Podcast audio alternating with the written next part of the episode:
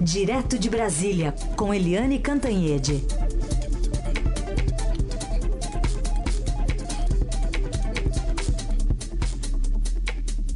Oi, Eliane, bom dia. Bom dia, quer dizer que ele deixou de ser free boy, né? Foi, né?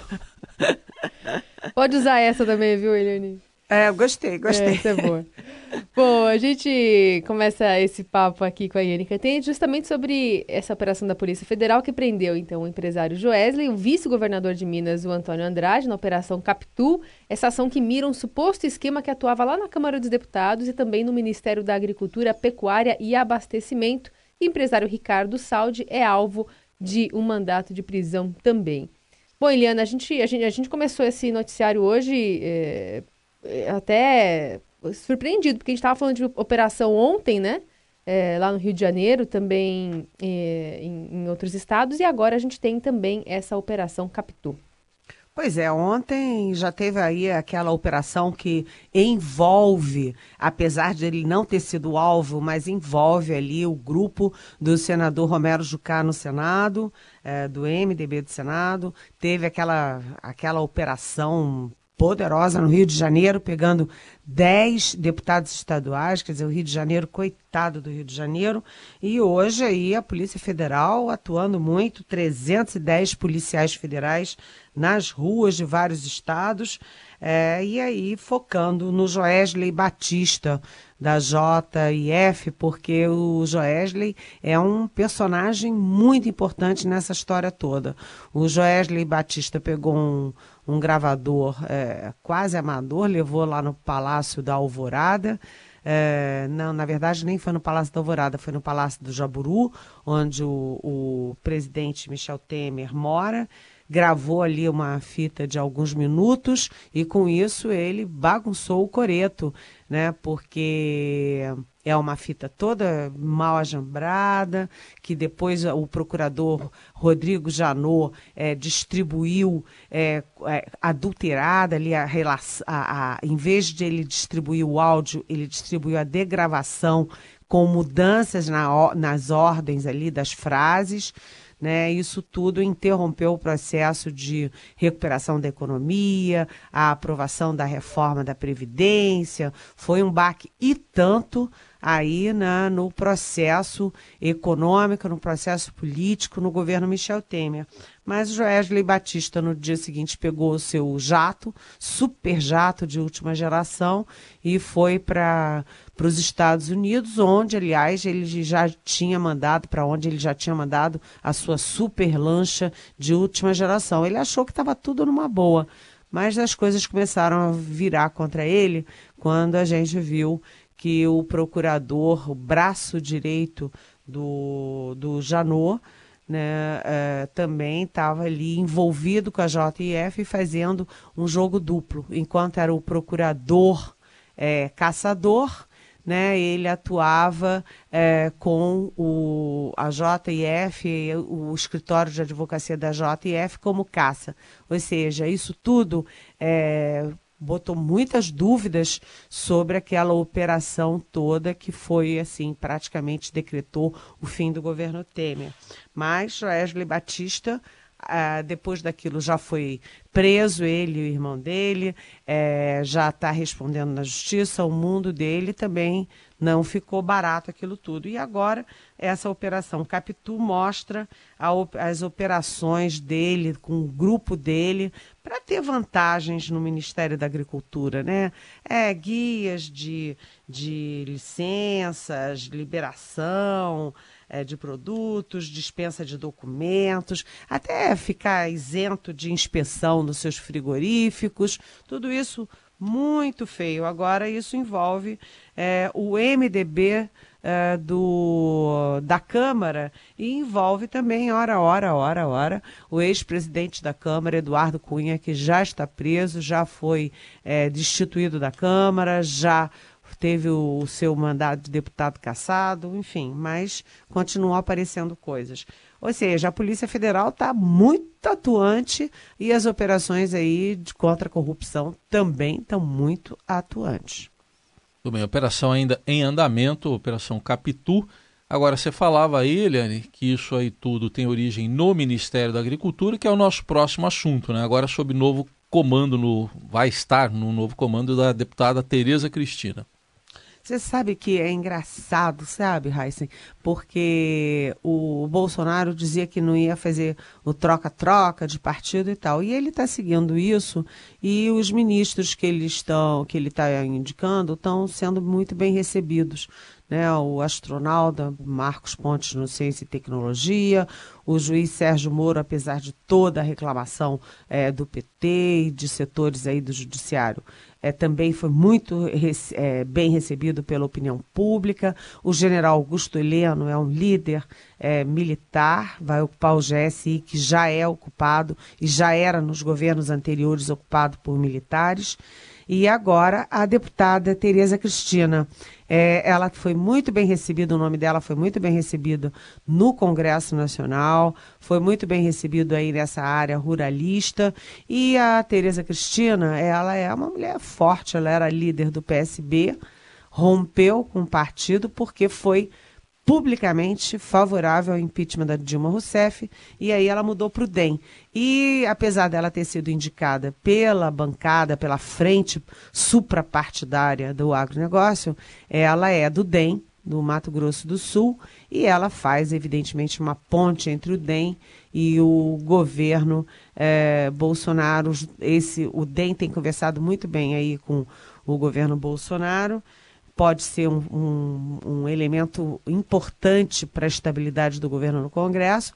E a Tereza Cristina, ela tem um linguajar muito mais moderado, muito mais é, acessível do que, por exemplo, a UDR, né, a União ali ruralista, que é muito mais radical. E a, Tereza Cristina ontem falou que vai ter muito espaço no ministério dela para discutir é, agrotóxicos, para discutir é, limites do agrotóxico, para aproximar a legislação e as regras brasileiras do que acontece na Europa, é, que ela é, tem muito interesse em ter uma boa relação com o Ministério do Meio Ambiente, respeitar as regras do meio ambiente, que isso pode ter uma boa convivência. Ela já teve ontem o um primeiro encontro com o Bolsonaro e com a cúpula do novo governo e marcou para terça-feira uma nova reunião em Brasília, sinal de que o Bolsonaro volta para Brasília na terça-feira para discutir as questões mais pontuais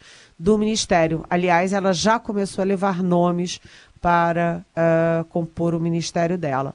Então, Bolsonaro está aí acertando, pelo menos do ponto de vista da opinião pública, os nomes que ele está levando para o seu governo.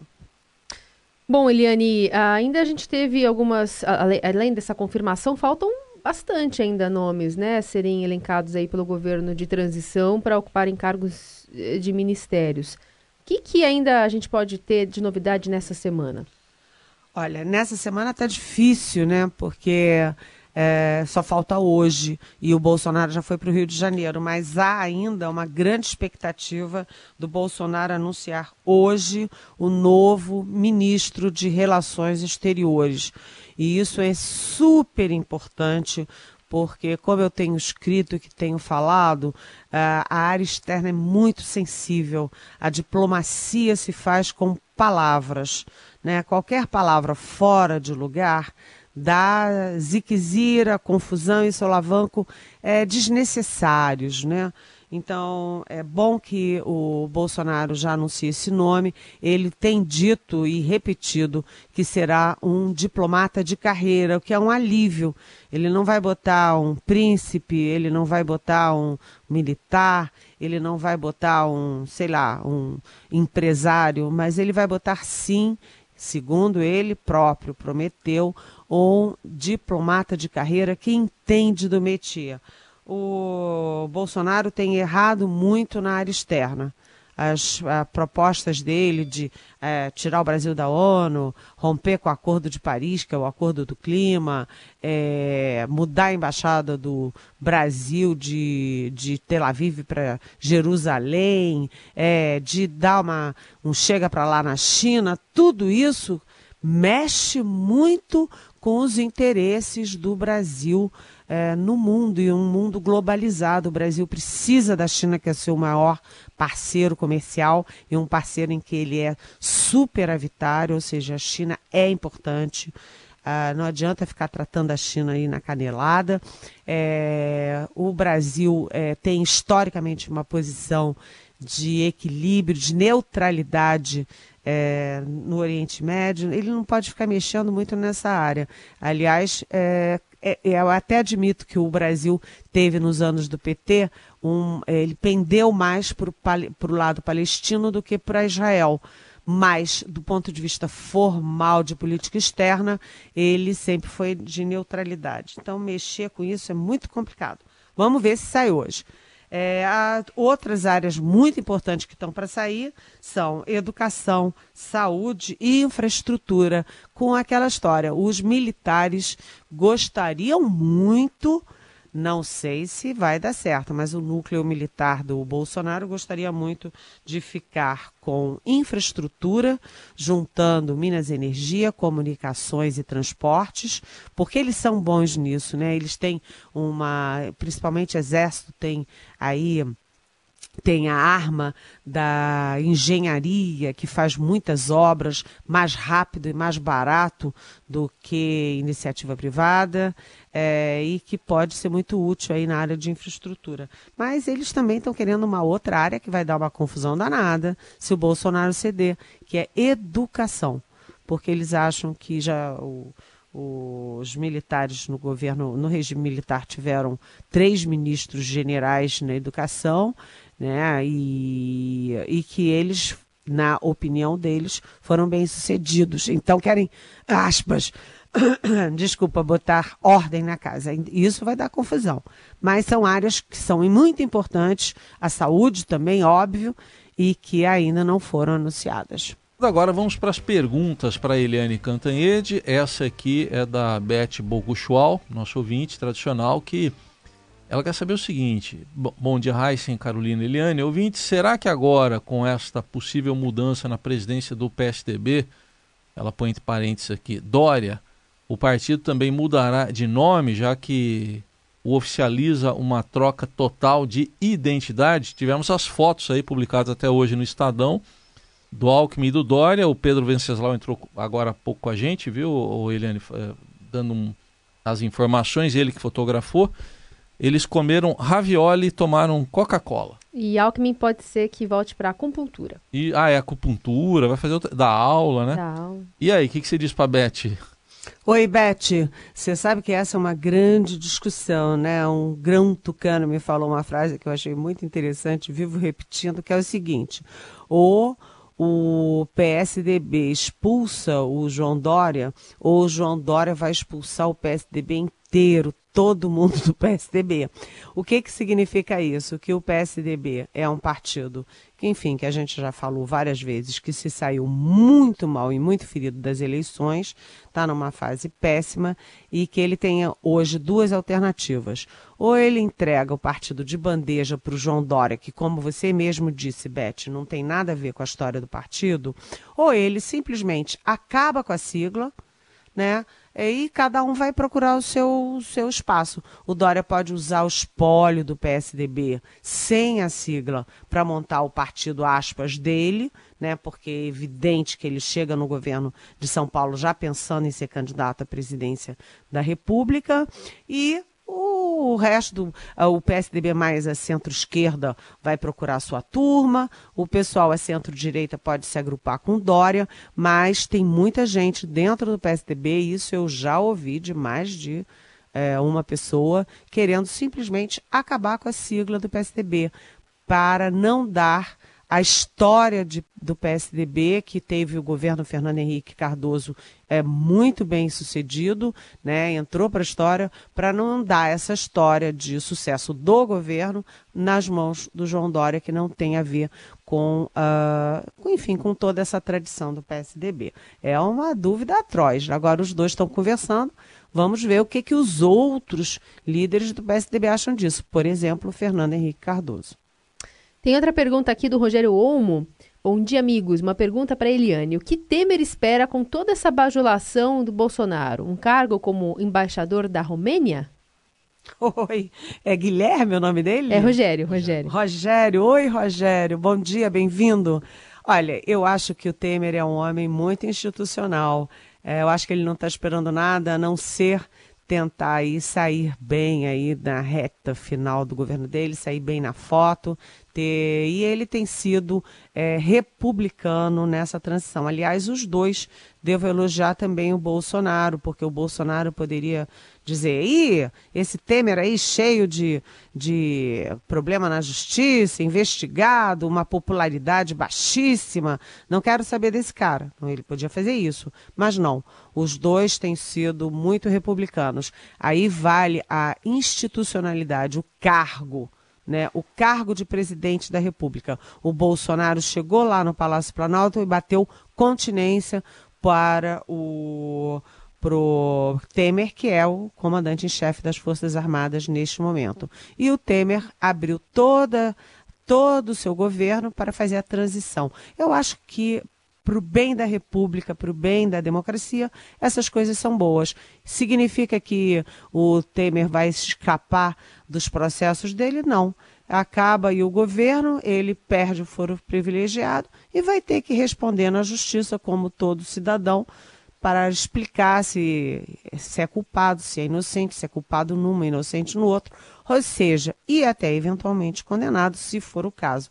Mas eu acho importante a institucionalidade. O governo que está instalado, é, por, pelas regras democráticas, passar o bastão para o governo eleito democraticamente, é, e esse movimento dentro das regras da boa convivência, da civilidade, porque isso é bom para o país. Outra pergunta aqui é da Raquel Ribeiro. Perguntem para Eliane Cantanhede sobre Bolsonaro no trato com a Raquel Dodge. Parece que não foi muito agradável na cerimônia dos 30 anos da Constituição. Foi na terça-feira, né? O que, que ela notou? Está perguntando aqui a Raquel Ribeiro. Oi, Raquel. Também muito bem-vinda. Raquel, é, na verdade, é, isso ficou assim meio mal parado, porque o discurso da Raquel Dodge foi o mais incisivo para mexer naqueles pontos sensíveis do discurso do então candidato Jair Bolsonaro. Né? Ela falou dos direitos das minorias, da igualdade entre as pessoas, do valor da Constituição, do respeito às instituições. Ou seja, ela mandou todos, ela enumerou todos os recados, né, que, enfim, muita gente estava aí preocupada por causa da sinalização do Bolsonaro durante a campanha.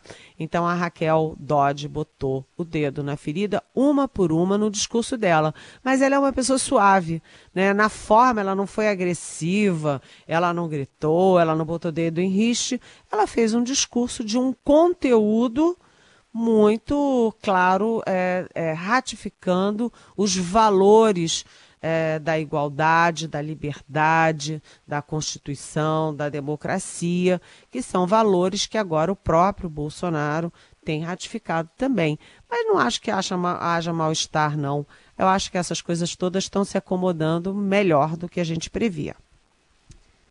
Muito bem. Bom, a gente vai chegando ao final deste Jornal Dourado, agradecendo a participação da Eliane Cantanhede, que volta na segunda-feira respondendo mais perguntas de ouvintes. Continua mandando, porque a gente gosta, e ela também responde aqui nesse finalzinho da participação. Eliane, obrigada, bom fim de semana e até segunda. Bom fim de semana, beijão.